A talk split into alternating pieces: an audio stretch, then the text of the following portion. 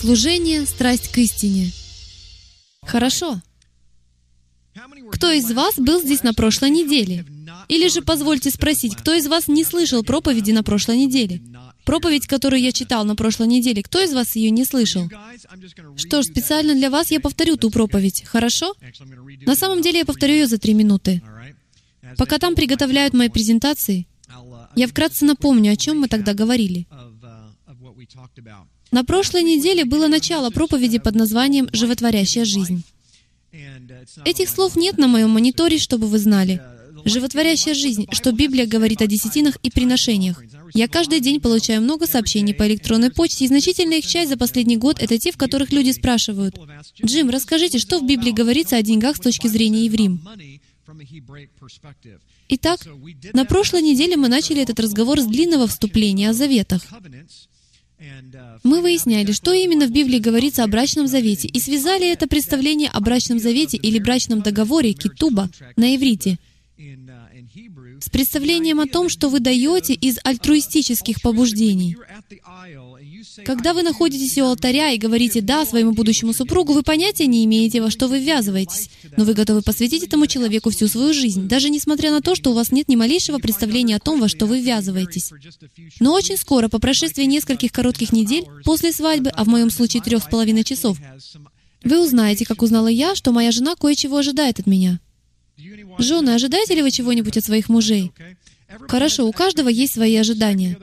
Вы ожидаете, что другой человек будет так или иначе вам что-то давать, и у вас складывается представление о желаниях своего супруга или супруги. И если вы любите этого человека, то вы начинаете восполнять эту нужду, независимо от того, что вы при этом чувствуете. Это и есть принцип брака и завета. Вы вступаете в завет друг с другом.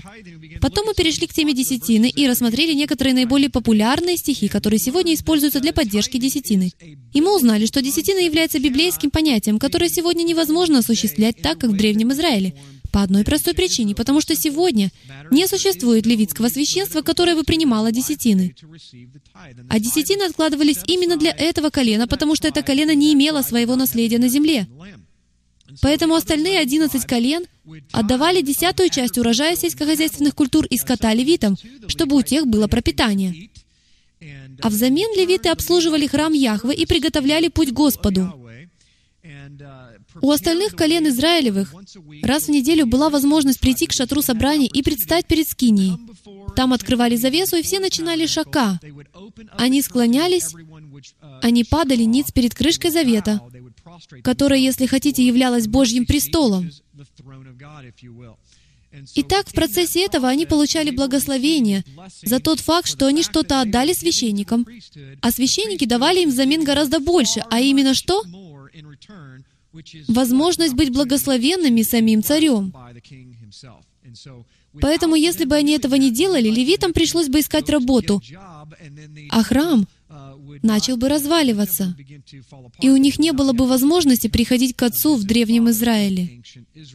Исходя из этого, мы осознали, что все места Писания, которые используют для того, чтобы возложить это огромное бремя на народ Божий, говоря, «Вы обязаны отдавать десятину, потому что Библия дает вам такое повеление», является ничем иным, как вырванными из контекста утверждениями и, по моему мнению, духовными манипуляциями с целью сбора денежных средств для церкви. И сколько людей понимают, что я знаю, что это является истиной на духовном уровне? Потому что лишь 3% христиан отдают 10 или больше процентов.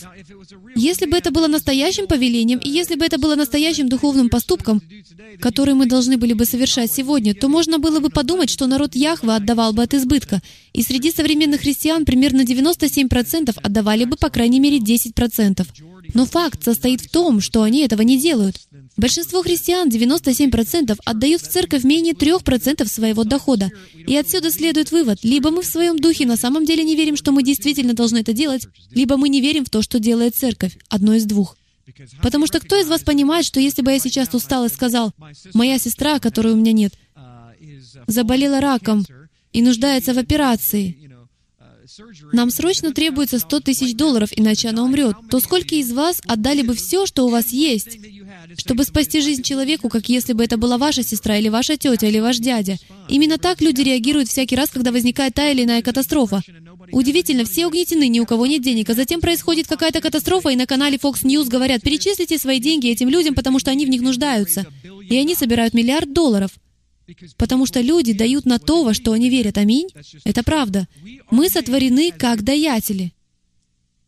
К сожалению, при грехопадении мы превратились в получателей. Итак, сегодня вечером мы об этом поговорим. И мы завершили наш разговор и проповедь на прошлой неделе на понятии о том, что наша обязанность во времена Нового Завета — это по-прежнему поступать по принципу даяния. Он никогда не прекращался. Принцип даяния всегда был в действии. Итак, раз вы не можете отдавать десятину по-библейски, то это еще не значит, что вы не можете отдавать 50%, 10%, 5%. Понимаете, о чем я говорю? Слово «десятина» всего лишь означает 10%. Нет ничего плохого в том, если вы отдаете десятину. Я, конечно же, так не говорю. Я говорю, что в библейском смысле вы не можете это делать физически. Если бы вы это делали по-библейски, то вам пришлось бы следить за тем, чтобы весной каждую неделю отдавать на служение 10% собранных у себя в саду овощей и фруктов. И что бы мы потом с этим делали? Потому что мне не нужны ваши овощи и фрукты. И я не левит. Итак, в любом случае мы собираемся перейти к Новому Завету и объяснить некоторые подробности о даянии. Мы рассмотрим даяние с той точки зрения, о которой вы, наверное, еще не задумывались, потому что этот принцип, хотите верьте, хотите нет, будет преобладать в каждой сфере нашей жизни. Принцип даяния и принятия правит миром. Без него все в мире остановится. Если Яхве перестанет давать или мир не сможет принимать, то он сразу же погибнет, и все остальное работает с этой позиции. Хорошо. Физическое действие приношения десятины с точки зрения левитского священства, с точки зрения Яхвы, предназначалось для воспитания сердца. Таким был весь закон. На самом деле все до единого законы, которые вы можете найти в Торе, давались одной из двух целей. Либо для очень физического, естественного и очень практического применения, либо вам предоставлялась возможность потренировать свое сердце, либо с пророческими целями, либо ради всех этих трех вышеперечисленных. Итак, если Тора Божья, которую, как мы говорим, мы любим, та самая, которую, по словам Павла в Римлянам 3.31, он утверждает, а во втором к Тимофею он говорит, что все Писание полезно для исправления, для обличения, для наставления в праведности, так он говорит о Писании, а единственное определение Писания в Библии — это Тора и пророки, Танах. Тора, Писание и пророки, еврей первого века именно это считал Писаниями. Итак, если мы говорим, что любим Писание так же, как его любил Давид, то что это значит применительно к принципу даяния? Мы займемся тем, что рассмотрим много мест Писания. Первая половина этой проповеди предназначена для того, чтобы позволить Духу Святому говорить вам из Его же Слова. У него очень хорошо получается говорить. Итак, я собираюсь сделать то, что делаю не очень часто, хотя люди постоянно мне пишут и говорят. Джим, вы приводите столько мест Писания, сколько не приводит никто из всех, кого я знаю. И это потому, что я до смерти боюсь говорить. Если я буду говорить, то и скажу Писание, поэтому пусть Писание говорит само за себя, хорошо? Что ж, сегодня я в каком-то смысле покажу вам, как я занимаюсь изучением. Потому что это всего лишь простое изучение слова. В первой половине этой проповеди я покажу вам практически все существующие стихи, в которых говорится о даянии. Я не буду слишком много их комментировать. Я буду просто читать Писание и позволять Духу обращаться к вам, потому что это охватит множество тем. А во второй половине этой проповеди я выделю четыре главные категории о даянии и расскажу о том, как нам перейти отсюда, от естественного состояния падшего человека, к состоянию, при котором мы даем таким образом, что ему это нравится. Итак, все это станет ясным немного позже. Я очень взволнован в связи с этой проповедью, потому что она предоставила мне великолепную возможность к чему-то стремиться и разбить на категории даяние и принятие. Даяние и даяние и даяние даятелю. Все это станет понятнее немного позже, а пока что давайте приступим ко второй части проповеди «Животворящая жизнь». Если у вас есть Библия, то можете читать ее, или же можете просто смотреть на экран. В Матфея 6 главе 2 стихе сказано, «Итак, когда творишь милостыню, не труби перед собой, как делают лицемеры в синагогах и на улицах, чтобы прославляли их люди. Истинно говорю вам, они уже получают награду свою.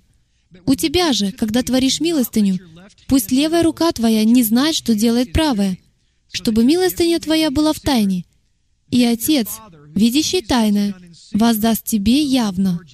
По мере того, как мы будем рассматривать места Писания, Вы заметите преобладающую тему во всех этих местах Писания о даянии. Он говорит нам, чтобы мы давали, но также Он говорит нам, чтобы мы, по сути, никому не сообщали о том, что мы даем. Но при этом нам не объясняется, почему. И во второй половине этой проповеди я выскажу вам предположение, почему нам следует так поступать. Похоже, он знает то, чего мы не знаем. И думаю, в ходе нашего исследования вы увидите, что это такое. В восьмом стихе 10 главы Матфея сказано, «Больных исцеляйте, прокаженных очищайте, мертвых воскрешайте, бесов изгоняйте, даром получили, даром давайте». Вы очень скоро увидите, что иногда даяние вообще никак не связано с деньгами, Вся эта проповедь целиком, первая и вторая части, посвящена тому, что в Библии говорится о десятинах и приношениях. Вы не сможете это разбить по категориям. Кто из вас понимает, что Библия написана не категориями? В ней нет глав и стихов, их никогда в ней не было. Раскройте свиток Стора, его длина 15 метров. Вы даже не сможете сообразить, где находится 9 глава Исаии. Вам придется читать все, и только так можно узнать, где начинается 9 глава. Потому что в Библии все темы переплетены друг с другом. Поэтому нельзя даже выделить пророчество и сказать, это и есть тема. Нет, это не так. Вся Библия является пророчеством. Во всей Библии говорится о даянии. Во всей Библии говорится о принятии. И все ее части переплетаются друг с другом. Вот почему здесь вы видите этот очень странный стих, 8 стих 10 главы Матфея. Его вторая часть как будто лишняя здесь. Он говорит, бесов изгоняйте, больных исцеляйте, мертвых воскрешайте. И, кстати, раз вы даром получили, то даром и давайте. Кажется, это никак не связано. Но принцип даяния следующий. «Я дал вам силу, чтобы вы все это делали. И поскольку я дал вам ее даром, то и вы даром ее раздавайте. Чем быстрее вы ее раздадите, тем быстрее снова получите». Луки 6 глава 38 стих «Давайте, и дастся вам». Вы это слышали. «Мерую добрую, утрясенную, нагнетенную и переполненную отсыплют вам в лоно ваше. Ибо какую меру мерите, такую же отмерится и вам». Этот стих перекликается с 6 главой Галатам, где сказано «Бог поругаем не бывает, что посеет человек, то и пожнет». Вот это прямо здесь. Позвольте прочитать это еще раз, потому что если бы в некоторых кругах я сказал это, не сославшись на Библию, то все посчитали бы, что я высказываюсь на основании своего воспитания или происхождения. Здесь сказано «давайте, и дастся вам», мерую добрую, утрясенную, нагнетенную и переполненную. Яхве, позвольте мне на минуту отвлечься. Бог очень редко использует имена прилагательные. Вы это понимаете? Он говорит «делай».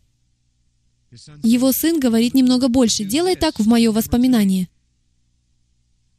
Но здесь автор Евангелия от Луки предлагает нам потрясающий пример использования множества имен прилагательных с тем, чтобы мы поняли суть. И он говорит, если вы будете давать, то вам не просто дастся. Одного этого было бы достаточно. Именно так и сказал бы Яхве в Ветхом Завете. Но он идет еще дальше и говорит, мерую добрую, утрясенную, нагнетенную и переполненную отсыплют вам в лоно ваше. Иными словами, Он даст вам так много, что это рассыплется вам на ноги. Когда вы отдаете людям всю свою жизнь, происходит переполнение. Посмотрите, что произошло с Иешуа. И Иешуа отдал свою жизнь, и к чему это привело? Это вылилось в миллиарды людей по всему миру. Вы не можете это остановить. Это невозможно остановить. Для того, чтобы разрушилась дамба, достаточно одной трещины. И вы не сможете залепить ее кусочком жевательной резинки. Из-за одной трещины, появившейся в дамбе, эта дамба со временем разрушится, и вода, живительная вода, потечет через долину так быстро, что ее нельзя будет остановить. Знаете ли вы, что вода является самой мощной силой на Земле? Удивительно, что можно сделать водой. Я полагаю, именно поэтому он сказал, что вода течет под храмом Яхвы и приносит исцеление народам. В Матфея 19 главе 16 стихе сказано следующее. «И вот некто, подойдя, сказал Иешуа, обратите внимание, «Учитель благий, что сделать мне доброго, чтобы иметь жизнь вечную?» Довольно хороший вопрос. И Иешуа же сказал ему, «Что ты называешь меня благим? Никто не благ, как только один Бог. Он и близко не ответил на заданный вопрос. У Ишуа спросили, как иметь жизнь вечную, а он говорит, погоди минутку, ты неправильно сформулировал первую часть своего вопроса.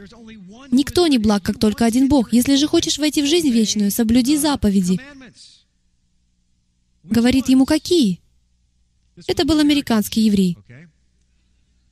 Он точно американец, поскольку только мы стали бы просить пресносущего уточнить, какие именно это заповеди, потому что мы хотим исполнять только те из них, которые необходимы для принятия вечной жизни. Все мы склонны к тому, чтобы исполнять лишь минимум. Именно поэтому так справедливо правило 80-20. 20% людей выполняют 80% работы. 20% людей жертвуют ради 80% людей. Это очень точно. И вот почему стольким людям приходится выполнять работу других людей, потому что все хотят знать, какой минимум я должен сделать. Давайте продолжим. Иисус ответил, «Никто не благ, как только один Бог. Соблюди заповеди». Говорит ему, какие? И Иешуа же сказал, «Не убивай, не прелюбодействуй, не кради, не лжесвидетельствуй». Он принялся перечислять, «Почитай отца и мать, и люби ближнего твоего, как самого себя». Юноша говорит ему, «Все это сохранил я от юности моей». Чего еще не достает мне? Он очень гордится собой. Он хранит заповеди, он хранит Тору. Не забывайте, что в первом веке еще не было Нового Завета. Поэтому, когда этот человек спрашивает, что мне делать, а Иешуа говорит «соблюди заповеди», то что под словом «заповеди» подразумевал еврей первого века? У них не было такого понятия, что 10 заповедей существуют отдельно от остальных. Но эти 10 представляют остальные заповеди, а две величайшие представляют их все. Помните, он сказал, на сих двух заповедях утверждается весь закон и пророки. И так тот юноша сказал, «Все это я сохранил. Чего мне еще не достает? Должно быть, мне все еще чего-то не достает. Иначе ты бы мне ничего этого не рассказывал. Я бы уже считал, что имею вечную жизнь». И Ишуа сказал, заметьте, «Если хочешь быть совершенным, пойди, продай имение твое и раздай нищим. И будешь иметь сокровища на небесах, и приходи и следуй за мною». Кто из вас считает, что Ишуа действительно имел в виду то, что он сказал? Или же он его испытывал? Ведь Отец ищет себе поклонников лишь одного типа. Какого именно? Тех, кто будет поклоняться Ему в духе и истине. Очевидно, Он поклонялся в истине. Нет никаких сомнений в том, что Он поклонялся в истине, но реальность состоит в том, что с точки зрения Яхвы у него не было веры. Ведь именно таким и является Дух. Дух — это Дух веры. Кстати, на этой неделе я учил на канале GLC и проводил новое исследование, давая определение библейским терминам. И посреди этого учения я словно прозрел, когда прочел одно место Писания, как будто в первый раз. В нем сказано о мече Духа. Помните, говорится о том, чтобы умерщвлять дела плотские чем? Духом. А затем сказано, применяйте меч духовный. Запятая, что такое меч духовный? Слово Божье. И в первом веке было лишь одно Слово Божье — то, что мы называем Ветхим Заветом, еврейские писания. И сказано, что именно Тора является мечом духовным. Что находилось перед деревом жизни? Кто-нибудь скажите, что находилось перед деревом жизни? Ангелы с чем? С пламенными мечами. Неужели вы думаете, что это совпадение, и они могли использовать пулемет? Они могли применять лазерные лучи, исходящие прямо из их глазных яблок. Кто знает? Они могли использовать все, что угодно, но они решили использовать... Яхва решил им дать именно меч, потому что с самого начала он старается показать нам пример того, что жизнь пользуется защитой именно Слова Божьего. Если мы будем применять Тору, заповеди так, как их и следует применять, то у врага не будет никакой возможности прорваться. Будет невозможно, чтобы это произошло но мы должны правильно применять их. К сожалению, этот богатый юноша соблюдал заповеди Яхвы, но соблюдал их не по духу веры. Поэтому он поклонялся лишь в истине. Видите ли, есть много людей, которые поклоняются в вере, и есть много людей, которые поклоняются в истине. Отец же ищет себе тех, кто будет поклоняться в истине по вере. Вот кого он себе ищет. Итак, этот юноша, к сожалению, отошел с печалью. Почему? Потому что у него было большое имущество. Он не мог так поступить. Я вам гарантирую, что Иешуа в действительности не хотел, чтобы он все раздал и все продал. И даже если бы он этого хотел, то я вас уверяю, что согласно Писанию, он бы ему все вернул. Он испытывал его сердце. Как говорит Писание в Танахе, сколько раз Яхва испытывал свой народ, чтобы проверить, будут ли они действительно хранить шаббат.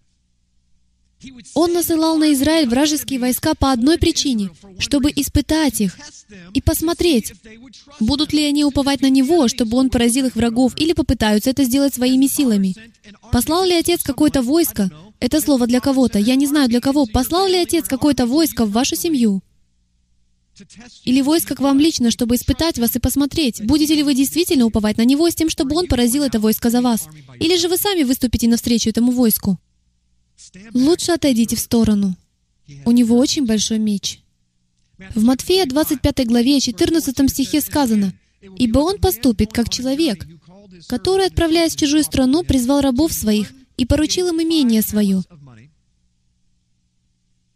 И одному дал он пять талантов, другому два, иному один, каждому по его силе. И тотчас отправился. Получивший пять талантов пошел, употребил их в дело и приобрел другие пять талантов. Получивший же один талант пошел и закопал его в землю и скрыл серебро господина своего. По долгом времени приходит господин рабов тех и требует у них отчета. Если вы еще не догадались, то в этой притче говорится о том, как вернется Ишуа после того, как он дал своим людям таланты, чтобы они делали то, что ему нужно сделать, чтобы они делали то, что им нужно делать, то есть распространять царство. И вот он возвращается.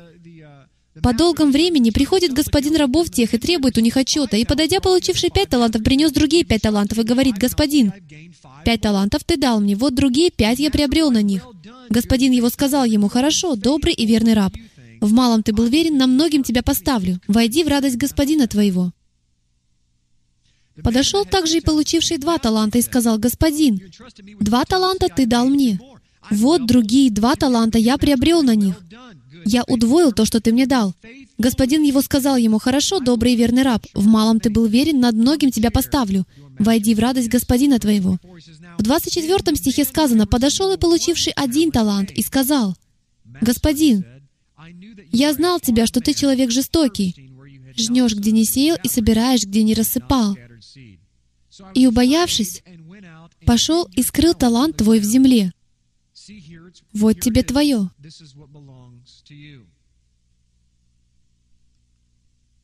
Это очень щекотливое с богословской точки зрения место. И мы не собираемся в это углубляться, но взгляните на его ответ. Одному из его рабов. «Лукавый раб и ленивый, ты знал, что я жну, где не сеял, и собираю, где не рассыпал. Посему надлежало тебе отдать серебро мое торгующим, и я, придя, получил бы мое с прибылью. И в последнем стихе этой притчи сказано следующее. «Итак, возьмите у него талант и дайте имеющему десять талантов, ибо всякому имеющему дастся и приумножится, а у не имеющего отнимется и то, что имеет.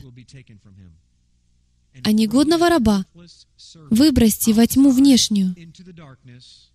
Там будет плач и скрежет зубов. И здесь он говорит о том, что по-гречески называется «гадес», а на иврите «шеол», что попросту означает «место для мертвых», в котором умерший покоится в ожидании судного дня.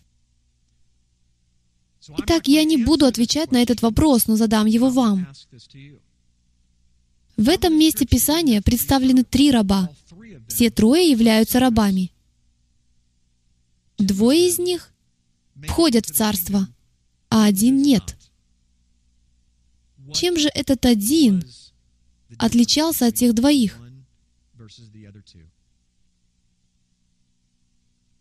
Даянием. У этого одного не было ничего, чтобы отдать своему господину от всего, что его господин дал ему. Он буквально отдал лишь свое дыхание. Задумайтесь об этом с такой стороны. Яхве позволяет вам жить. Вы родились, имея жизнь и воздух в легких. Вы работаете, занимаетесь делами, а в конце концов, когда вернется Мессия, что вы дадите своему царю? И вот ответ. В тот день вы ничего не сможете ему дать. Потому что все, что вы смогли бы дать ему, в тот день уже будет отдано. Только сейчас вы и можете что-либо дать своему царю. Это должно смирить нас. Потому что вам уже не представится шанс, как в этой притче, где сказано, что вы сможете что-либо дать царю прямо из своей руки по его возвращению. У вас уже был шанс что-то ему дать. Что касается ваших даяний, то Яхве, возможно, повернется к одному из своих архангелов и скажет, «Достань досье на Джима Стейли с указанием всего, что он когда-либо давал. Я хочу, чтобы все это принесли к моему престолу». И ответ на вопрос, что определяет вашу судьбу в вечности, согласно Писанию, будет зависеть от того, давали ли вы что-нибудь. Что вы отдавали из того, что приумножили? Прибавили ли вы хоть что-нибудь к царству? Если вы, по крайней мере, не удвоили то, что Он вам дал, в соответствии с этим местом Писания, тогда могут быть проблемы. Я вовсе не собирался вести речь о спасении, но я хочу указать вам на всю серьезность этой темы. Речь не просто о деньгах, как все пытаются это представить. Это не так. Когда мы закончим, вы увидите, насколько важна эта тема по мнению Отца. Даяние — это все. И начало, и конец. И все, что между ними, зависит от того, как мы действуем и позволяем даянию проистекать через нас. Он дал нам все. Если вы остановите это здесь, то вы и сами остановитесь. Если же вы откроете ворота плотины и позволите Ему давать через вас, то Ему ничего не будет оставаться делать, как только давать, потому что Его кран никогда не закрывается. Из Него это льется в нас, а затем вытекает наружу. Это никогда не прекращается. Только у вас есть возможность перекрыть это плотиной, хорошо? Давайте продолжим. Еще места Писания. Первая книга Паралипоменон, 29 глава, 9 стих. Это подтверждается в древнееврейских писаниях. «И радовался народ усердию их, потому что они от всего сердца жертвовали Господу». Также и царь Давид весьма радовался. Люди отдавали так много, что это уже некуда было принимать. Второзаконие 15.10. «Дай ему взаймы». Дай ему взаймы, и когда будешь давать ему, не должно скорбеть сердце твое, ибо зато благословит тебя Господь Бог твой во всех делах твоих и во всем, что будет делаться твоими руками. Когда будешь давать ему, не должно скорбеть сердце твое. Чуть позже мы к этому вернемся и объясним, что это значит. Ибо нищие всегда будут среди земли твоей. Поэтому я и повелеваю тебе, отверзай руку твою брату твоему, бедному твоему, и нищему твоему на земле твоей. Вы заметили? Есть три типа людей. Отверзай руку твою брату, бедному и нищему. Иными словами, ваш брат. Помните, мы выяснили в первой части этой проповеди, что одно из требований, которое было, если не ошибаюсь, в третьем году и пятом году семилетнего цикла Шмидта, это чтобы они приносили десятины от праздника Шавуот вплоть до праздника Кущей, которые давались левитам, с тем, чтобы те распределяли их среди нищих. И это были прежде всего нищие Израиля. Заботиться нужно в первую очередь о своих. Итак, есть люди в нашей общине, или, если хотите, люди в Израиле, которые страдают и нуждаются. Возможно, они потеряли работу или не могут ее найти. С ними что-то происходит. Что бы там ни было, мы должны в первую очередь проявлять заботу о них. Так говорит Писание. Заботимся ли мы о своих? К сожалению, во многих религиозных кругах нищие и бедные находятся прямо посреди нас, а мы об этом даже не знаем. Потому что мы даже не знакомы друг с другом настолько близко, чтобы узнать, не страдаем ли мы, находимся ли мы в долине или на вершине горы. Поэтому знакомьтесь друг с другом. Я призываю вас по окончании проповеди пожать друг другу руки и спросить, не нуждаетесь ли вы в чем-то? А затем достать свой кошелек и помочь кому-нибудь. На самом деле я и сам нуждаюсь в еде. Я умираю от голода, но мне придется терпеть до обеда. Вопрос? Хорошо. Это вы просто подняли руку в знак «Аминь». Хорошо. Второзаконие 16.17. «Но каждый с даром в руке своей, смотря по благословению Яхвы, Бога твоего, какой Он дал тебе». Понимаете, в древности, даже во время существования десятины, если у вас не было десятины, вы отдавали по своим силам. Потому что принцип или основная суть данного предмета обсуждения состоит в том, что он хочет, чтобы вы переступили через себя и признали, что вы здесь не ради себя. Вы здесь для того, чтобы поступать в соответствии с призванием более высокого уровня. В чем это призвание? В том, чтобы вернуть в сад людей земли. Мы строим мост. Всякий раз, когда вы отдаете часть своего времени, таланта, сокровища, вы строите мост, ведущий обратно в Эдемский сад. Вот что мы делаем. В этом весь смысл данного служения. Я нахожусь здесь по одной единственной причине, чтобы в конце концов, когда я предстану перед Богом, Он бы не просто сказал мне «Спасибо, ты хорошо поработал, войди, добрый и верный раб», но чтобы я стал участником величайшего собрания всех времен, которого земля еще не видела, чтобы призвать его народ вернуться в сад, вернуться к завету. Все мы здесь именно для этого. Притча 11.25. Послушайте, благотворительная душа будет насыщена. И кто напояет других, тот и сам напоен будет. Здесь можно было бы сказать и о даянии. Душа, дающая деньги, душа, дающая время, душа, дающая сокровище. Однако сказано «благотворительная». И я считаю, что Соломон, мудрейший человек на земле, не случайно выбрал именно это слово, потому что оно охватывает все, что происходит, когда вы даете. Видите ли, если выбрать лишь одну категорию, то это не будет работать, поэтому он говорит, благотворительная душа сама будет благословлена. Всякий раз, когда вы протягиваете руку, понимаете ли вы, что вы отдаете себя, когда пожимаете кому-то руку? Пожимая кому-то руку, вы в эту же минуту отдаете себя ему. Вы соединяетесь с ним и благословляете его. Угадайте, что происходит при рукопожатии. Не усложняйте, думайте очень просто. Когда вы пожимаете чью-то руку, что делает этот человек? Пожимает вашу. Видите, на очень простом уровне. Когда вы пожимаете чью-то руку, он пожимает вашу. А на духовном уровне, когда вы даете, вам тоже дают, хотя вы об этом даже не знаете. Мы к этому вернемся немного позже. Притча 19.17. «Благотворящий бедному дает взаймы Господу, и Он воздаст ему за благодеяние его». Знаете ли вы, что в этом стихе Яхва говорит нам совершенно точно о том, как давать и как принимать? Удивительно. Не может быть такого, чтобы вы что-то дали Творцу, а Он удержал. Он никогда так не поступит. Что Он делает? Сразу же отдает назад. Благотворящий бедному дает взаймы Яхвы. И что Он делает? Воздает ему. Господь всегда дает. Он не может ничего удерживать. Для Него не свойственно принимать. Для Него свойственно поступать, как резиновый мячик который бросают об стену, а он автоматически возвращается к вам, и с этим ничего нельзя поделать, он таким был сотворен. То же самое и с Творцом. Когда вы даете, вы думаете, что даете человеку, а на самом деле даете взаймы ему, с тем, чтобы он вернул это вам. В притчах 21.13 сказано, «Кто затыкает ухо свое от вопля бедного, тот и сам будет вопить и не будет услышан». Сколько из вас проезжали мимо людей на обочине с плакатами «Работаем за еду»? Кто из вас останавливался и пытался помочь? Я не говорю, что все они подлинно нуждаются, но некоторые — да. Как вам это узнать? Вы узнаете только если спросите. «Эй, у меня для тебя есть работа. Можешь постричь мой газон? Плачу 20 долларов». Если он скажет «да», то он подлинно нуждается. «Эй, я хочу угостить тебя обедом. Знаете, в нашей общине есть несколько парней, которые чувствуют призыв служить бездомным и помогать нуждающимся. Меня это удивляет, потому что я не просил их об этом, что делает их награду еще более великой, потому что от избытка своего сердца они испытывают нужду, чтобы узнать, кто подлинно нуждается, а кто нет.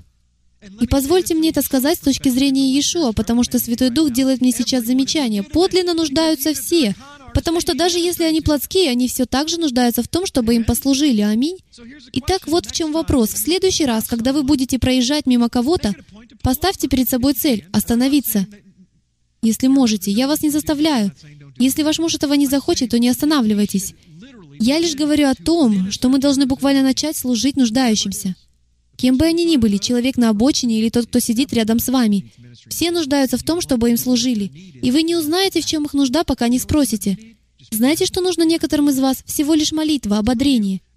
Некоторые из вас, даже те, кто в этой общине, испытывают огромные трудности с родными и близкими. Некоторые из вас, кто смотрит нас в интернете, точно знают, о чем я говорю. Ваши родные и близкие подвергают вас гонениям за то, что подумать только, вы хотите хранить больше заповедей, чтобы угодить своему отцу. Как если бы это грех. Прилагать больше усилий стараться. Итак, вы думаете, что шаббат — это воскресенье, а я думаю, что шаббат — это суббота, потому что так говорится в Библии. Неужели я поступаю неправильно, стараясь соблюдать заповеди? Наши семьи от нас отрекутся, так сказано в Библии. Вы это знали? Свыкнитесь с этим. Принимайте с великой радостью различного рода испытания. Наилучшим комплиментом для вас будет, когда вас буквально осудят за то, что вы любите Бога всем своим сердцем. И вам следует свыкнуться с таким осуждением со стороны тех, кого вы любите. Потому что Библия об этом говорит. Миру все равно. Гнать вас будут те, кого вы любите. Те, кто называет вас братом. Деяние 11 глава, стихи с 27 по 30. «В те дни пришли из Иерусалима в Антиохию пророки, и один из них по имени Агав, встав, предвозвестил духом, что по всей вселенной будет великий голод. Кто из вас вообще знал о пророке по имени Агав? Тогда ученики положили, каждый по достатку своему, заметьте, послать пособие братьям, живущим в Иудее, что и сделали, послав собранное к пресвитерам через Варнаву и Савла. Мы можем довольно многому научиться из этих нескольких стихов. из этого небольшого рассказа. В стране возник голод, о чем пророчествовал Агав. Итак, во-первых, мы можем сделать вывод, что лучше прислушиваться к тем, кто нацелен на Божью работу. Ведь тогда еще не было голода. Во-вторых, что они сделали? Ученики решили, пресвитеры решили, чтобы каждый по достатку своему послал пособие братьям, живущим в Иудее. Поэтому они собрали пожертвования. И что они сделали? Они отдали их пресвитерам. Это дает нам очень хорошую картину церковной структуры в том, как они обращались, в частности, со своими деньгами. Они не доверяли их всем подряд. Они не сказали, «Эй, все, идите в Иудею, и в следующий раз, когда будете в Иудее, выпишите им чек». Существовала организованная структура денежных потоков. Они шли от пресвитеров, от людей, занимавших руководящие должности. Именно они брали те деньги, и именно они несли ответственность перед Богом. Видите ли, вот что это показывает. Позвольте мне кое-что вам заявить. Отдававшие это пожертвование люди и понятия не имели, попадут ли эти деньги действительно в Иудею, не так ли? Они этого не знали. Почему? Потому что они не сами их отдавали. Они отдали их тем, кого Яхве поставил над ними согласно Писаниям. Итак, кто же в конечном итоге несет ответственность? Кстати, это лучшее событие, которое могло произойти в данном конкретном месте Писания, потому что люди, которые давали, давали Господу. Для них не имело значения, попадут ли эти деньги вообще в Иудею. Вы это знали? Кто из нас отдает пожертвования Красному Кресту, а потом узнает, что 100 миллионов ушло из него террористам? Знаете, к чему это приводит? Мы разочаровываемся. И, жертвуя в следующий раз, не торопимся отдавать свой доллар. Покажите мне бухгалтерскую книгу. Не так ли? Мы словно запрограммированы таким образом. Позвольте задать вам вопрос. Если я покажу вам бухгалтерскую книгу, и я говорю от имени всех благотворительных организаций в мире, если я покажу вам бухгалтерскую книгу, то это значит, кому вы жертвуете? Я не хочу сказать, что плохо иметь внимательное отношение. Пожалуйста, проверяйте. Любая организация, в которой вы жертвуете, подотчетна вам и несет финансовую ответственность. Однако я считаю, что если вы жертвуете той или иной организацией, то пожалуйста. И никакой похвалы на небе. Но когда придет царство, если вы хотите получить награду, то вы должны давать, несмотря ни на что. Потому что Яхве сказал вам, что нужно давать. Вы не должны давать с иными побуждениями. Если дана такая заповедь, и вы видите нужду, то давайте. Если тот бедняк под мостом взял у вас деньги, и пошел купить на них сигареты, то вы получите похвалу в судный день. Знали ли вы это? Потому что вы дали не ему. Вы дали отцу. Теперь он ответственен и подотчетен в использовании денег, которые дали вы, но поступили непосредственно от Яхвы. Все это понимают? Яхве дал деньги вам. Вы отдали часть своих денег бездомному человеку, а он неправильно их использовал. Вы же получаете похвалу. Это не гиблое дело. Если через пять минут вы заметили его покупающим в киоске сигареты, то можете лишь улыбнуться, потому что вы послушались отца.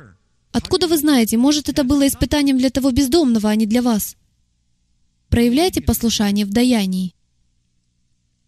У Иакова, 2 глава, 15 стих сказано, «Если брат или сестра наги и не имеют дневного пропитания, а кто-нибудь из вас скажет им, идите с миром, грейтесь и питайтесь, но не даст им потребного для тела, что пользы?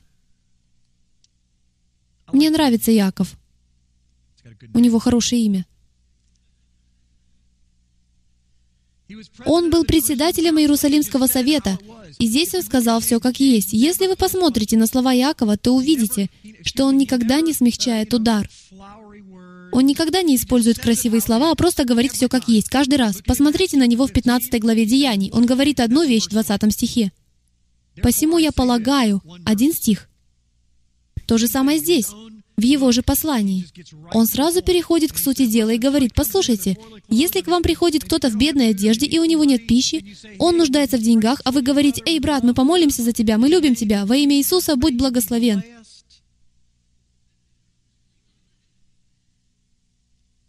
А затем вы проваживаете его на улицу в одной футболке. Когда там плюс один градус, то Яков говорит, «Как вы думаете, какая от этого польза? Неужели вы думаете, что этому парню поможет молитва? Это все равно, что сказать, если у меня нет никакой еды, будь благословен, Господь тебя наполнит». Нет, не наполнит. Он умрет от голода. Дайте ему еды. Мы живем в физическом мире, и Бог это знает. Матфея 25 глава с 34 по 46 стихи, одному из стих меньших. Я не подготовил это в виде презентации, потому что там примерно 9 миллионов стихов, поэтому я просто прочту вам это место. «Тогда скажет царь тем, которые по правую сторону его, «Придите, благословенные Отца моего, наследуйте царство, уготованное вам от создания мира. Ибо алкал я, и вы дали мне есть, жаждал, и вы напоили меня, был странником, и вы приняли меня, был наг, и вы одели меня, был болен, и вы посетили меня».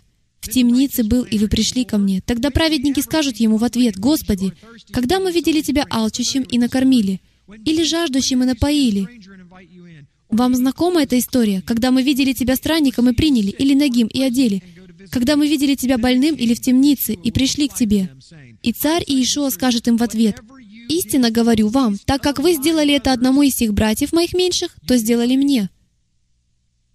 Тогда скажет тем, которые по левую сторону, «Идите от меня, проклятые, в огонь вечный, уготованный дьяволу и ангелам его. Ибо алкал я, и вы не дали мне есть, жаждал, и вы не напоили меня, был странником, и не приняли меня, был наг, и не одели меня. Болен в темнице, не посетили меня. Погодите, мы что, должны посещать тех, кто сидит в тюрьме? Хм. Был странником. Тогда и они скажут ему в ответ, «Господи, когда мы видели Тебя алчущим или жаждущим и так далее и тому подобное, тогда скажет им в ответ, «Истинно говорю вам, так как вы не сделали этого одному из тех меньших, то не сделали и мне». И опять, я хочу выдернуть эту кнопку богословской чувствительности, о которой я говорила, и сказать, что во всем этом месте Писания говорится о тех, кто попадет в Царство, а кто нет, и это связано с даянием. Этой темы никак не избежать. «Отойдите от меня, я никогда вас не знал». И определяющим фактором того, попадут ли они в Царство или нет, является полная, стопроцентная зависимость от того, сколько вы отдали. Если вы оставите эту землю, имея хотя бы что-нибудь, то это будет означать, что вы не выполнили свою работу. Позвольте сделать следующее заявление, оно очень спорное. Где в Библии сказано, что нужно накопить денег, выйти на пенсию в 65 лет, переехать в Аризону или Флориду и отдыхать на пляже? Нам смешно. Американская культура промыла нам мозги, заставив нас поверить, что это и есть жизнь. Накопить себе денег, уехать от своей семьи и с удовольствием проводить остаток жизни в одиночестве. И раз в году на Рождество ездить к внукам, потому что вы им не очень-то и нужны. Детям нужны бабушки и дедушки. Детям нужны родители. Аминь. Мы не должны полагаться на собственное богатство. Оно должно использоваться для Него и для Его Царства. Ищите же прежде чего? Царство Божие, то есть Его людей. И все это я приложу вам. Не думаете ли вы, задумайтесь об этом на минутку, это всего лишь глупость, но проследите за ходом моей мысли. Представьте себе, что всю жизнь вы стараетесь отдавать как можно больше. Вы постоянно сеете в Царство Божье. Появился новый проект, и вы жертвуете на него все свои сбережения. Затем появился еще один проект. И вы буквально отпросились с работы на два дня и взяли шесть больничных дней, чтобы быть там и помочь в строительстве сцены или чего-то еще. Вы даете деньги бедным. В частности, одной женщине вы ежемесячно даете 300 долларов, потому что она вдова и нуждается в деньгах, и никто не знает, что вы это делаете. Вы не откладываете ни копейки на пенсию, и в конце концов, когда вы собрались выходить на пенсию, Яхве говорит, тебе 65 лет, ой, ты сам себе все испортил. Извини, ты окажешься на улице. Теперь ты будешь замерзшим, усталым и голодным. Неужели наш Отец так поступает? Или же наш Отец заботится о птицах, когда те об этом даже не просят? Насколько же мы лучше птиц? Давайте продолжим. Так я никогда не дойду до второй половины этой проповеди. В конце концов, придется делать третью часть. Марка 12, 41, 44. «И сел Иешуа против сокровищницы и смотрел, как народ кладет деньги в сокровищницу. Многие богатые клали много. Придя же, одна бедная вдова положила две лепты, что составляет кадрант. Подозвав учеников своих, Иешуа сказал им, «Истинно говорю вам, что эта бедная вдова положила больше всех клавших в сокровищницу, ибо все клали от избытка своего, а она от скудости своей положила все, что имела, все пропитание свое. Она отдала в храм все свои средства к существованию. Знаете, мне это говорит о двух вещах. Первое, Иешуа подтверждает необходимость подати на храм. Он подтверждает ее. Он считает, что они поступают правильно, независимо от того, решат ли они потом использовать эти деньги неправильно или нет. Он подтверждает мысль о том, что вы должны жертвовать и сеять в царство. И в ваши обязанности не входит проверять, на что пошло посланное вами. Он сам прекрасно может это сделать. Не так ли? Разве он не знает, на что пошел каждый отданный вами талант? Он вернулся к своим рабам спустя годы, и он знал, что тот, кто имел 10 талантов, получил от него 5. Он ведет учет всех талантов, он учитывает все, не упуская из виду ни копейки, если хотите. Позвольте ему это сделать. В Луке 6 главе 30 стихе сказано «Всякому просящему у тебя давай, и от взявшего твое не требуй назад». Невероятно! Сегодня вечером я так и не успею рассказать о том, о чем хотел. Вы не поверите, какое удивительное откровение мне показал Господь. И оно даже не мое. Это всего лишь наблюдение на основании Слова. Но этот стих, по моему мнению, является одним из самых сильных во всем Новом Завете. В Луки 6 главе 30 стихе сказано, «Всякому просящему у тебя давай». Здесь не сказано «проведи аудит его финансов». Здесь не сказано «прежде убедить, что он правильно это все потратит». Здесь сказано «всякому просящему у тебя давай». И если он возьмет что-либо у вас, никогда не просите вам это вернуть. Знали ли вы, что человеку это невозможно? Я не считаю это смешным. Он просит, чтобы мы сделали то, что физически невыполнимо для человека. Кто из собравшихся посчитает совершенно нормальным, если я попрошу вас что-то, возьму это, можно взять твою машину? Да, пожалуйста, и никогда ее вам не верну. А вы на это скажете, что ж, это не проблема. Эмуна. Должно быть, тебе она нужнее, чем мне. Поэтому я буду ходить на работу пешком. Никто не может так поступить. Эту заповедь невозможно хранить своими силами. На следующей неделе мне придется к этому вернуться, чтобы выяснить, как это можно делать. Это удивительный стих, и мы еще к нему вернемся. Деяние 20 глава, 35 стих. «Во всем показал я вам, что так трудясь, надобно поддерживать слабых и памятовать слова Ишуа, ибо он сам сказал, блажение давать, нежели принимать». На самом деле мы редко так думаем. Я вам это докажу. Ну, допустим, я подарил вам миллион долларов. В каком случае вы чувствуете себя более благословенным человеком, когда вы принимаете миллион долларов или когда берете миллион долларов и жертвуете его на благотворительность? Ну же, я дарю вам миллион долларов. Нет? Тогда позвольте мне изложить свою точку зрения. Я много лет ждал, когда один человек осознает смысл своего существования. Вы живете для того, чтобы финансировать Царство Божье каждой клеточкой своего существа. Вы живете для того, чтобы возвращать людей в сад. И я молился о том, чтобы рано или поздно кое-кто это понял и сказал, хорошо, давайте достигать народы. Вот чек на миллион долларов. Что нужно сделать? Давайте распространять это слово. В этом зале должно быть не 50 человек, а 500.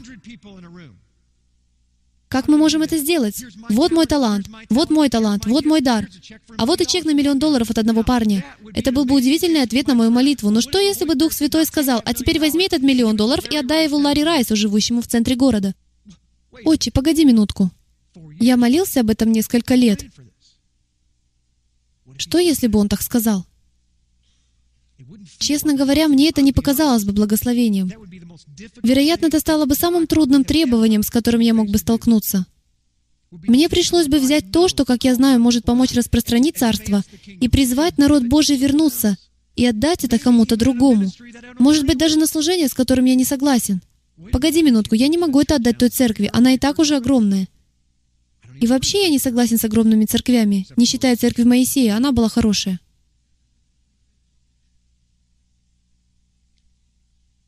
Мог бы я так поступить? Понимаете ли вы, что чем больше у вас денег, или чем больше у вас таланта, тем больше осторожности вы проявляете, отдавая их кому-то? Потому что у вас больше контроля. Вы хотите все контролировать. Вам хочется знать, что они будут делать с вашими деньгами. Именно поэтому те люди, которые много жертвуют, хотят иметь свои рычаги воздействия. Они приходят и говорят, «Эй, я отдал в это служение миллион долларов. Мне не нравятся пурпурные сиденья, а вы купили пурпурные сиденья. Верните мне мои деньги». Когда у вас есть деньги, и Яхве говорит вам кому-то их отдать, или не их, а любой другой ваш дар, вы его отдайте и скажите, «Отче, я отдаю это тебе», так же, как отдаю это им. Присмотри за этим. Ты все контролируешь. Я отхожу в сторону. И вы не ожидаете совершенно ничего взамен. Вот как поступает раб, понимающий, кто является главным. Какой у вас дар? Для чего вы используете свой дар? Используете ли вы его для людей и ради достижения их благосклонности? Или же вы используете его для него? Если вы используете свой дар, не получая ничего взамен, то волнует ли это вас? Да. Потому что физически невозможно поступать согласно шестой главы Луки. Вы не можете так поступать. Ваша ДНК говорит, раз я отдал, то мне следует и принять. Я уже пять лет состою в этом служении, а ты в него только пришел. Становись в очередь. Как ты смеешь претендовать на лидерство или применение своих даров? Ведь я здесь уже пять лет. Кому вы служите? Он здесь уже целую вечность ждет, когда вы что-то ему отдадите. Разве вы не можете служить заднего ряда? Неужели вам обязательно служить с первого ряда? Вы слышите, что я говорю? Или мне начать сначала? Это было очень хорошее место для того, чтобы сказать «Аминь», поэтому я продолжаю. Вы учитесь. В Галатам 6 главе 7 стихе сказано «Не обманывайтесь». Бог поругаем не бывает. Кстати, я не располагал эти стихи в каком-то определенном порядке ближе к концу. Он не будет поругаем. Что вы сеете, то и пожнете.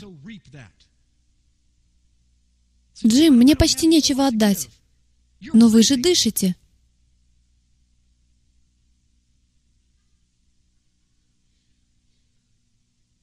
Вам промыли мозги, заставив вас думать, что даяние — это деньги. Мне почти нечего отдать. И так вы ничего не отдаете. Вы — раб с одним талантом. И вы говорите, «Господин, я знаю, какой ты жестокий человек. У меня не так много ума, чтобы куда-то вложить твои деньги. У меня не так много физических талантов, и у меня не так много денег. Поэтому я буду просто сидеть и наблюдать за тем, как все остальные отдают свои жизни. В тот день вы услышите, «Отойди от меня, я никогда тебя не знал». Вы пожнете именно то, что сеете. Если вы постоянно отдаете, и вас не заботит, если где-то будут упоминать ваше имя. На самом деле, если вы такой человек, который действительно является рабом, то вам становится неловко, когда со сцены вам выражают признательность, потому что вам она не нужна. Вы отдаете не ради признательности. Вы отдаете и служите, потому что такова ваша функция. Вы раб. А рабы не получают похвалы. Разве не так? Выполнив свою работу, они возвращаются в дом. И их господин кормит их на следующий день. Вот это истинный раб. Малахии 3 глава 10 стих. Он им говорит, принесите все десятины в дом хранилища. Здесь раскрывается важный принцип, чтобы в доме моем была пища. И хотя в этом испытайте меня. Итак, прежде всего вы приносите, если хотите, свои десятины. Вы приносите то, к чему расположена ваша душа, свой дар, свой талант, может быть, это финансы, я не знаю. Может быть, ваш дар — это идеи. Например, вы хороший стратег. Вы умеете сплотить коллектив. Я не очень хорошо умею сплачивать коллектив. Это не мой дар, хорошо? Это не мой дар, это скорее дар Мэтти Хоффмана. Он очень хорошо сплачивает коллектив, не так ли? Я тот, кто говорит, вот что говорит отец, вот как все должно быть. Найдите людей, которые заставят все это работать. Он говорит, что прежде всего когда вы приносите что-либо в его дом хранилище, то там появляется пища, там появляется топливо. Помните, о чем мы узнали на прошлой неделе? Это приносит то, что можно употребить для того, чтобы нечто выросло из того, чего не существовало. Не открою ли я для вас отверстий небесных? И не изолью ли на вас благословение до избытка? Разве не точно такое место Писания мы читали ранее в Бритхадаша? Вы даете, и это пересыпается вам на ноги. Он говорит, испытайте меня. испытайте меня. Проверьте меня, испытайте меня, испытайте меня, испытайте меня, испытайте меня, испытайте меня, испытайте меня. Яхве взывает изо дня в день всю вечность. Испытает ли кто-нибудь меня в этом? Я не могу перестать давать. Перестаньте слушать врага. Если вы отдадите все, что вы имеете, как если бы я собирался прийти завтра, то я переполню вашу корзину. Вы не сможете это остановить, а если у вас нет корзины, то я сделаю ее для вас. Служите моему народу. Если у вас есть танцевальный дар, или музыкальный дар, или дар того, чтобы сидеть на своем месте в ряду так, чтобы ваш сосед ощущал тепло и доброжелательность, то так и делайте. И старайтесь делать это как можно лучше. И вы удивитесь тому, какой шалом наполнит вашу жизнь. Вас ничто не сможет вывести из себя. Нет более спокойного занятия, чем поездка по сельской местности, не так ли? Кто-нибудь ездил по сельской местности на юге Миссури или в Арканзасе или еще где-нибудь? Вы смотрите и видите 985-летнюю женщину и мужчину, мужа и жену, сидящих в кресле качалки на крыльце, и говорят, что они сидят так вот уже 985 лет. Они качаются туда-сюда, очень спокойно. Они машут вам рукой. И вы думаете в то время, как дети спорят на заднем сиденье, как бы я хотел сейчас посидеть на том крыльце. Потому что вы видите то, что хотите иметь. Вы видите шалом. Испытайте его. Филиппийцам 4 глава с 15 по 17 стих. Вы знаете, филиппийцы, что в начале благовествования, когда я вышел из Македонии, ни одна церковь не оказала мне участия подаянием и принятием, кроме вас одних. Кстати, прежде чем прочесть вторую часть этого стиха, замечу, что это говорит вам о том, что во времена Нового Завета существовала система и понятная теология, доктрина даяния и принятия. Было понимание того, как это работает. Но здесь была та же проблема, что и у нас сегодня. Люди не совсем понимали. Только вы, церковь в Филиппах, филиппийцы, только вы участвовали в даянии и принятии. Вы в Фессалонику и раз и два присылали мне на нужду. Тайм-аут. О чем он говорит? Хотели бы вы быть церковью Фессалоники, читающей послание Павла церкви в Филиппах? Приходит апостол Павел, и ему приходится принимать дар от филиппийцев, потому что вы о нем не заботитесь. Именно об этом он и говорит. Даже в Фессалонике, где они должны были заботиться обо мне, вы посылали мне дары. Я даже не находился посреди вас, а вы меня благословляли. Говорю это не потому, чтобы я искал даяние, но ищу плода, умножающегося в пользу вашу. Павел, Рави Шауль, воспитанный у Гамалиила, слово в слово выучил на память весь Танах, просто для того, чтобы быть учеником. Он понимает нечто настолько таинственное, настолько сверхъестественное, настолько мощное, как этот принцип, исходящий от бесконечного и пресносущего к ограниченным творениям, суть которого в том, что все вращается вокруг того, как вы отдаете свое время, свой талант и свое сокровище. И он говорит, «Мне все равно, что это за дар. Меня заботит то, что когда вы отдаете, вы не понимаете, что с вами происходит. Приумножение, которое вы получаете от своего дара. Вы извлекаете огромную выгоду, когда вы отдаете. Сколько из нас дают, но нам обязательно нужно рассказать кому-нибудь, как замечательно то, что мы даем. Вы не поверите, какой я молодец. Я оказываю вам свои услуги. Я такой великий. Я отдаю вам всего себя. Я Бенгур. Почему всякий раз, когда тот или иной проповедник начинает так говорить, он начинает звучать как Бенгур? Это немного странно, вы заметили? Как бы то ни было, он понимает, какую выгоду это представляет для них. Римлянам 13.8. Кажется, этому нет конца. Римлянам 13.8. «Не оставайтесь должными никому ничем, кроме взаимной любви, ибо любящий другого исполнил закон». Итак, если вы любите, то вы исполнили все, как если бы вы в совершенстве сохранили все заповеди. Именно об этом здесь говорится. Когда вы любите, это как если бы вы в совершенстве соблюли каждую заповедь. Поэтому любите и не оставайтесь должными никому ничем. Богатство от суетности истощается, а собирающий трудами умножает его. Я поместил сюда это место Писания, потому что и в нем говорится о даянии. И я считаю важным, чтобы мы поняли, что наша любовь не должна быть любовью, которая умножается по отношению к нам самим. Таком случае она быстро истощится и улетучится. Притчи 23.4. «Не заботься о том, чтобы нажить богатство. Оставь такие мысли твои. Даже не пытайся нажить богатство. В любом случае, все оно дается свыше. В 9 главе первого послания к Коринфянам сказано, «Не апостол ли я, не свободен ли я, не видел ли я Иисуса Христа, Господа нашего? Не мое ли дело вы в Господе?» Слава Богу за перевод короля Иакова. Если для других я не апостол, то для вас апостол, ибо печать моего апостольства — вы в Господе. Он говорит, вы мои ученики. Вот мое защищение против осуждающих меня. Или мы не имеем власти есть и пить? Или не имеем власти иметь спутницу и сестру-жену, как и прочие апостолы, и братья Господни, и Кифа, то есть Петр. Фактически он говорит, у вас, ребята, есть право иметь жен, есть и пить. Неужели у меня нет права иметь жену и брать ее с собой, как это делаете вы и Петр? Здесь как раз говорится, что Петр был женат. Или одному мне и Варнаве нужно идти работать. Так здесь сказано. Между строк перевода короля Иакова. 1 Коринфянам 9.7. «Какой воин служит когда-либо на своем содержании?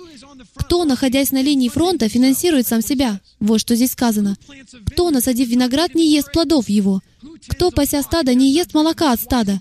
Почему Павел все это перечисляет? Потому что он ходит повсюду и служит всем этим людям, а ему не служит никто. При этом его еще и упрекают в том, что иногда он собирает деньги себе на пропитание и на финансирование своего служения. Далее он говорит, «По человеческому ли только рассуждению я это говорю? Не то же ли говорит и Тора?»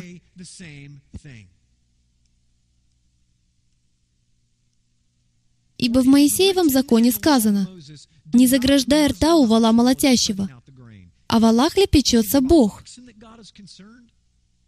Или, конечно, для нас говорится, так для нас это написано. «Ибо кто пашет, должен пахать с надеждой, и кто молотит, должен молотить с надеждой получить ожидаемое». Если мы посеяли в вас духовное, велико ли то, если пожнем у вас телесное? чтобы мы могли продолжать сеять духовное. Если другие имеют у вас власть, не паче мы? Однако мы не пользовались ею властью, но все переносим, дабы не поставить какой преграды благовествованию Мессии. Не знаю, как для вас, но лично для меня этот стих невероятно ободряющий, потому что он побуждает меня подражать Павлу, делать все, что в моих силах, чтобы мне не зависеть ни от кого. Потому что миссия настолько важна, что если я не буду отрывать глаз от миссии Джим Стейли, вы можете вписать свое имя в это пустое место. Если вы не будете отрывать глаз от призвания, которое вам дал Бог, то у вас всегда будет то, что у вас должно быть чтобы продолжать исполнять это призвание. В конце концов, разве слово «провизия» нельзя расшифровать как «для видения»? Он дает вам провизию или снабжение не для того, чтобы вы отправились в отпуск. Хотя в отпуске нет ничего плохого, но я уверяю вас, это для видения. Именно на это он надеется. Разве не знаете, что священнодействующие питаются от святилища? Что служащие жертвенника берут долю от жертвенника? Так и... Он связывает с этим заповедь Торы о десятине — которая неприменима к сегодняшнему дню, но, между прочим, была применима в то время. Храм все еще существовал, и у нас есть другие места Писания, где говорится, что десятины собирали для того, чтобы направить их в Иерусалим священникам. Это сверхвозможного. Он использует десятину в качестве примера. Так и Господь повелел проповедующим Евангелие жить от благовествования. Итак, вот если у кого-то проблемы с тем, чтобы отдавать деньги по местной общине или экклесии, тогда у вас есть трудности с пониманием Слова Божьего, потому что в Слове Божьем сказано, что если они будут тратить время на то, чтобы пищись о столах, то они не смогут уделять время Слову Божьему. Наша обязанность — проследить за тем, чтобы мы делали все возможное. Последний, но не менее важный момент заключается в следующем. Я специально отвел ему это место. Смысл даяния состоит вот в чем. «При всем скажу, кто сеет скупо, тот скупо и пожнет, а кто сеет щедро, тот щедро и пожнет. Каждый уделяй по расположению сердца, не с огорчением и не с принуждением, ибо доброхотно дающего любит Бог. Бог же силен обогатить вас всякою благодатью, чтобы вы всегда и во всем, имея всякое довольство, были богаты на всякое доброе дело.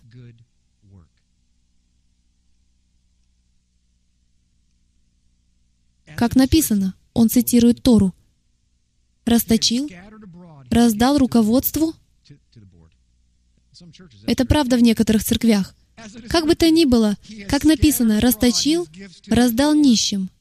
Правда его пребывает вовек. Дающий же семя сеющему и хлеб в пищу подаст обилие посеянному вами и умножит плоды правды вашей. Улавливаете? Позвольте мне прочитать последний стих еще раз, так как мне кажется, что до вас это не дошло. «Дающий же семя сеющему». Что он делает? Он заботится только об одном, чтобы рассеивать семена. Его задача — предоставлять семена. Это может выражаться в виде денег, но его работа или ваш талант, ваши мысли, ваши дары, но все это предназначено для того, чтобы быть семенами. Когда вы так поступаете, то он говорит, «Я даю семя и хлеб в пищу». Разве я не подам обилие посеянному вами? Это значит, что вы не будете успевать отдавать. Это похоже на то, как некоторые из вас засевают свой газон.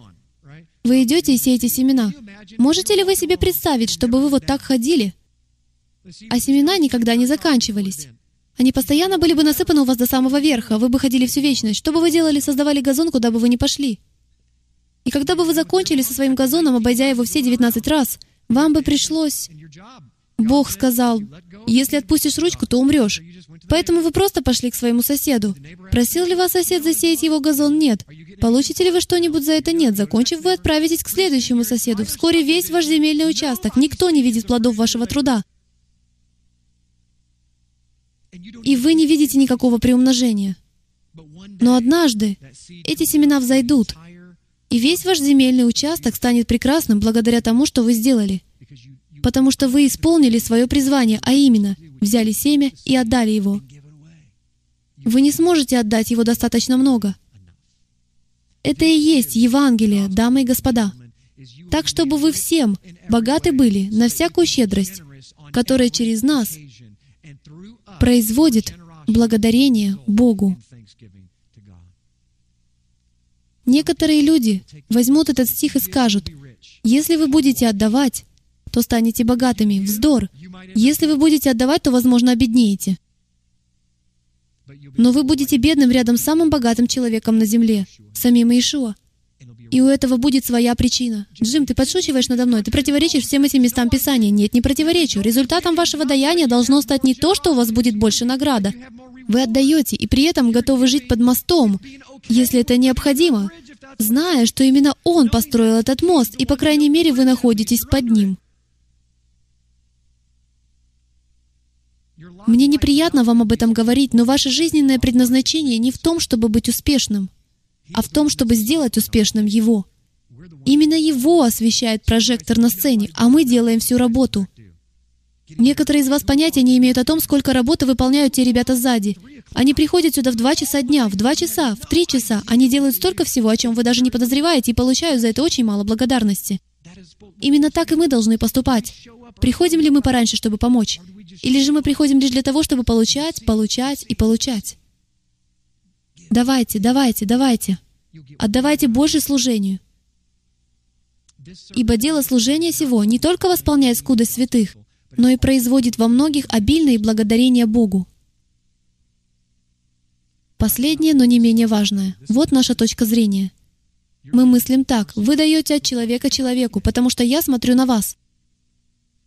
Если бы я забыл взять свой бумажник, и мы бы пошли в ресторан, и я бы сделал себе заказ, и вы бы узнали, что я забыл свой бумажник, то вы бы буквально заплатили за мой обед. И подобное случается со всеми нами.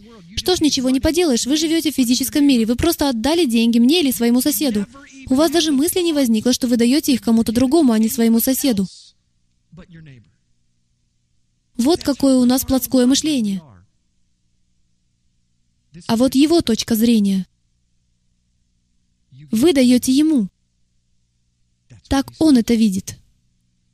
Он не видит канал, по которому пришел этот дар, И ему все равно, что в конечном счете с этим даром произошло. С вашей точки зрения, вы не несете ответственности. Как только вы это отдали, вы утратили ответственность. Вы это знали? Вы имеете только благословение. Только когда вы это удерживаете, вы несете за это ответственность. Вы судимы за то, что у вас в руке. Вы не судимы, когда у вас в руке пусто. И в завершение позвольте мне сказать следующее. Что у вас в руке? За что вы держитесь? Что вы удерживаете? Вы видите нужду в служении, вы видите нужду в своей поместной общине, вы видите нужду у своего соседа, и как вы на нее реагируете? Ждете ли вы, когда вас кто-то попросит?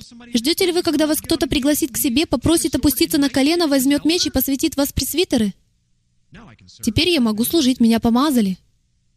Да вы и так уже помазаны. Позвольте мне сказать это словами Павла. Идите и делайте что-то с этим. Я не уверен, в каком именно это стихе, но я уверен, что он сказал что-то в этом роде. Сделайте что-нибудь с тем помазанием, которое у вас есть. Будьте святы, потому что вы уже святы. Будьте отделены и возьмите это семя, которое у вас есть. Если у вас есть одно семя, посадите его. Потому что когда вы садите семя, что происходит? Что делает семя? Прорастает. И что происходит потом, когда оно проросло? Оно приносит плод. А что в плоде? Еще семена. И когда плод падает на землю, угадайте, что происходит. Каким-то сверхъестественным образом семена вновь оказываются у вас в руке. Теперь у вас в тысячу раз больше семян. От одного семени. Но что, если бы вы сказали, «Господин, у меня всего лишь одно семя, поэтому я поместил его в рамку за стеклом». Вам дано так много, дамы и господа. Мы живем в Америке. Не говорите, что вы бедны. Не говорите, что вы не можете ничего дать. Не говорите, у меня нет никаких талантов. У вас есть таланты. Если вы можете поднять и перенести провод, тогда помогите техникам. Если видите нужду, восполняйте ее. Аминь. Давайте помолимся. Встаньте, пожалуйста, со мной. Отче, мы предстаем перед Тобой и признаем, что мы никак не сможем отдавать так, как Ты истинно хочешь того от нас, со всей нашей жизнью. Поэтому Ты сказал нам быть жертвой живой. Мы постоянно приносим в жертву Тебе свои нужды, потребности и желания. Итак, Отче, я возвращаю свою жизнь в Твои руки. Пусть каждый из вас тихо скажет то же самое. Мы возвращаем свои жизни Тебе и признаем, что, возможно, мы так никогда по-настоящему и не отдавали их Тебе. Или, может быть, мы это делали когда-то давно, но почему-то отклонились от пути. У нас даже нет общения друг с другом. Такого, какое должно быть. Отче Яхве, я молюсь, чтобы Ты нас простил за то, что мы нарушали Твой закон. Постоянно. Желая получать вознаграждение, желая получать одобрение, чтобы нас гладили по головке и отмечали значками. Прости нас, Отче, за то, что мы не отдавали, когда никто на нас не смотрит, а просто потому, что Ты хочешь, чтобы мы отдавали. Помоги нам помнить, Отче, что когда мы даем, мы даем Тебе. Твоим единственным источником даяния является взаимный обмен той жизнью, которую Ты подарил своим людям. Это Твой единственный план. Помоги нам, Отче, быть светом и не ставить его под сосуд, но нести свет миру, в частности, хранить заповеди Твои. А самая главная заповедь — это возлюбить Тебя всем сердцем нашим и любить ближнего своего, как самого себя. Потому что возлюбить Тебя, Яхве, можно только если любить ближнего своего, как самого себя. Отче, мы отдаем Тебе все, что имеем. И я молюсь, Отче, веди нас как общину туда, куда Ты хочешь, как Израиль. Чего бы это ни стоило, веди нас туда, где мы должны быть. И все сказали «Аминь». Аминь. Служение стрелы Ефраима существует только благодаря пожертвованиям верующих, как вы. Чтобы обеспечить выживание этого служения, пожалуйста, посетите страницу «Помощь» на www.ephraimzeros.com. Нам нужна ваша поддержка.